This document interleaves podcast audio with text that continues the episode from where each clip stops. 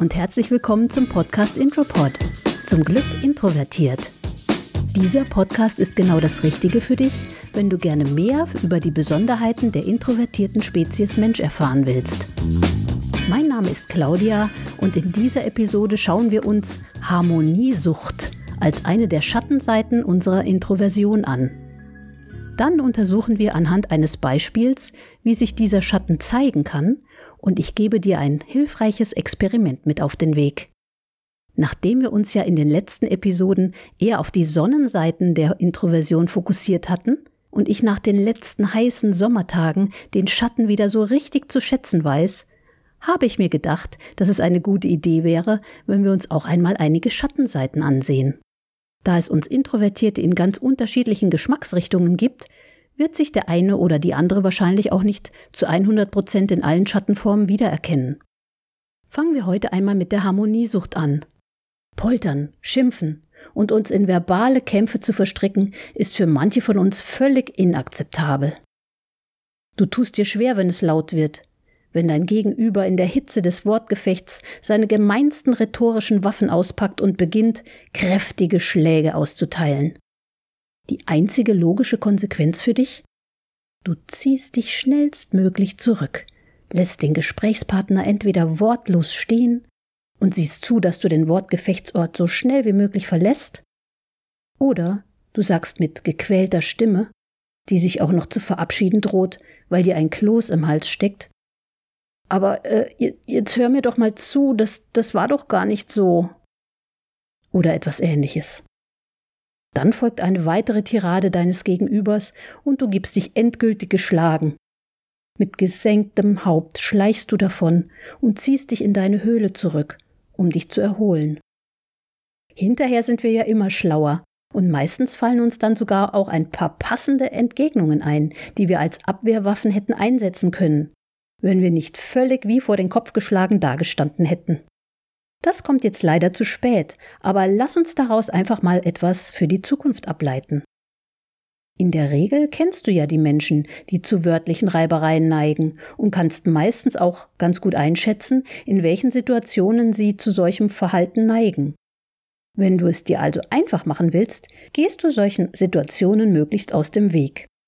Aber das ist natürlich leichter gesagt als getan und schon gar nicht immer machbar. Du kannst aber auch den folgenden Feldversuch wagen, sofern dein Gegenüber sich mal wieder in Rage redet. Ganz explizit empfehle ich dir, das nur mit Menschen auszuprobieren, denen du grundsätzlich vertraust. Stelle sicher, dass sie Herr ihrer Sinne sind und weder unter Alkohol noch Drogeneinfluss stehen oder unbeherrscht und mit körperlicher Gewalt reagieren. Das meine ich ganz ernst. Wenn sich also mal wieder ein Wortgefecht anbahnt, versetzt du dich in Gedanken in die Rolle eines Regisseurs. Deinem Gegenüber hast du die Rolle des schlecht gelaunten, ärgerlichen Miesepeters gegeben und lauschst jetzt gespannt, wie glaubwürdig er die Rolle ausfüllt. Nimmst du ihm ab, dass er ärgerlich ist? Hat er einen echten Grund dafür oder spielt er sich nur auf, um dich einzuschüchtern? Hat er recht mit dem, was er sagt, oder ist es in deinen Augen völlig zweitrangig, ja sogar lächerlich, worüber er sich gerade aufregt? Was könntest du sagen oder tun, um ihn noch mehr herauszufordern, so dass er so richtig in seiner Rolle aufgeht? Wie gesagt, versuche das bitte wirklich nur mit Menschen, denen du grundsätzlich vertraust. Du willst ja keinen Kinnhaken riskieren. Ändert sich sein Verhalten, wenn er merkt, dass du ihm aufmerksam zuhörst, anstatt dich wie sonst zu winden und den Rückzug anzutreten? Mache dir in deinen Gedanken ein paar Notizen darüber, inwieweit sich auch dein Erleben des Konfliktes verändert. Fällt es dir durch das Beobachten leichter, auf den Kern der Botschaft zu hören, die er dir mitteilen will? Oder durchschaust du, dass alles nur ein Ablenkungsmanöver ist, weil dein Gegenüber selbst nicht genau weiß, wie er reagieren soll und aus reiner Gewohnheit auf ein Streitgespräch zurückgreift? Im besten Fall endet es so, dass der Streithahn mitten im Redefluss stoppt und dich etwas konsterniert ansieht. Er fragt sich und wahrscheinlich auch dich, was denn los ist. Du bist ja offensichtlich ganz anders als sonst und hast damit ein Muster unterbrochen, das sonst völlig unbewusst abläuft. Du kannst jetzt vermutlich ganz in Ruhe mit deinem Gesprächspartner reden und ihr klärt die Sache mit klaren Argumenten, weil keiner mehr von seinen Gefühlen überschwemmt und weggetragen wird. Es ist völlig in Ordnung, wenn du dich nicht von anderen Menschen in deiner ruhigeren Art herausfordern lässt, sondern die Dinge auf deine Weise regelst. Unser Streben nach Harmonie ist also nicht unbedingt negativ zu bewerten. Wir dürfen nur ganz besonders gut aufpassen, dass wir für unsere Sache einstehen. Dazu passt ein Zitat von Joseph Campbell, einem US-amerikanischen Professor und Autor auf dem Gebiet der Mythologie. Er hat einmal gesagt, es braucht Mut, das zu tun, was du willst.